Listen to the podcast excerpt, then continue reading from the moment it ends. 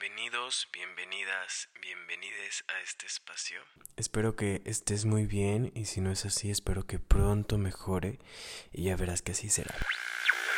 Fíjense que estoy un poco conmocionado todavía por algo que me pasó justamente el día de ayer. Fuimos mi novio y yo a hacer el súper como de costumbre. La verdad es que ya tenemos experiencia en esto de la vida adulta. Y estando en el área de frutas y verduras, una señora se fija en nuestro carrito y muy genuinamente nos indica que los plátanos que llevábamos estaban muy verdes y que por el frío que está haciendo en este tiempo la fruta ya no madura fácilmente. Nosotros explicamos que siempre se nos maduran muy rápido y los ocupamos para el desayuno de toda la semana. Y entonces ella apenada nos pide que no le hagamos caso que llevemos esos y ambos o bueno los tres tratamos de irnos sigilosamente de ahí Seguimos haciendo el súper y ya por terminar decidimos ir a la dulcería. Debíamos pasar por la panadería en donde no las volvimos a encontrar y nos sonreímos y espontáneamente nos ofrece un pan.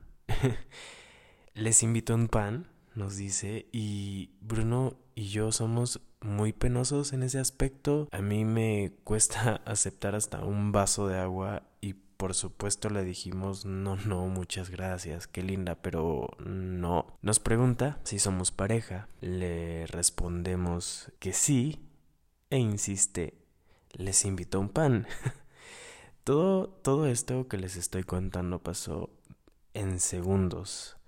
Pero por mi cabeza pasaron muchísimas cosas. Ella estaba dejando la pena a un lado y me cuestionaba, ¿por qué yo no? Tal vez si nosotros aceptábamos el pan, ella sentiría que su esfuerzo valió la pena. Estas acciones no son cotidianas y creo que debemos ser agradecidos cuando alguien hace un esfuerzo por nosotros. Entonces le dije, va, le aceptamos el pan.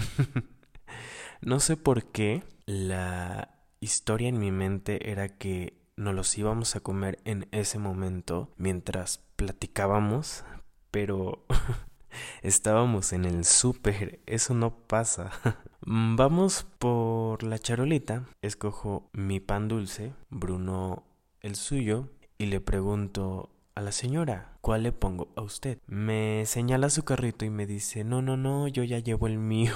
Después de esto pone su mano en la mía y dice, les dejo los 20 pesos Yo moría de la pena porque la señora no tenía por qué compartirnos su dinero. Al obviamente darle las gracias, nos cuenta que tiene un hijo igual que nosotros. Y nos habla con tanto amor de él y nos cuenta que él vive en otra ciudad y que vive con su pareja, pero que lo ama.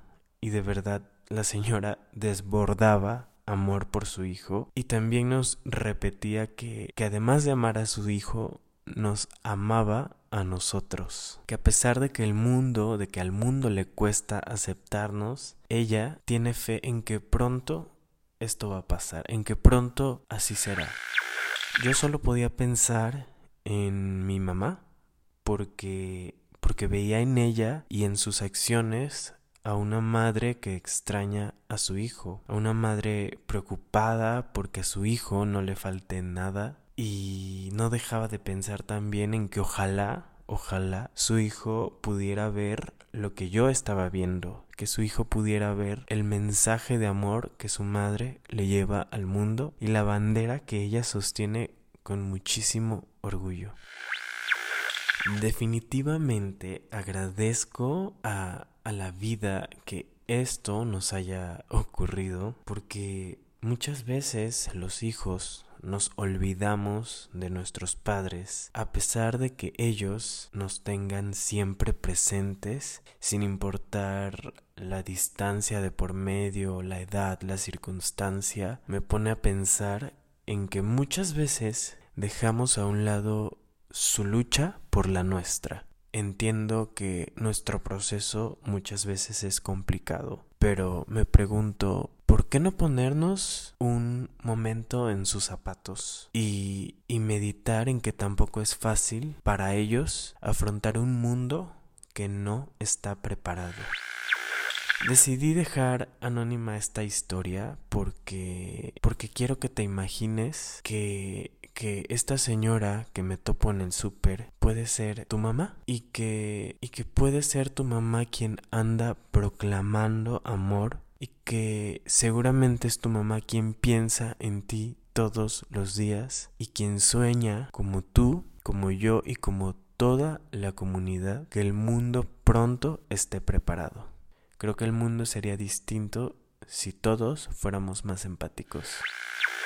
Nuevamente muchas gracias por escucharme hasta acá. Espero que, que nos escuchemos pronto. Y, y que a la hora que estés escuchando esto, pues tengas un buen día o unas buenas noches. We're sorry, the number you have reached is not in service.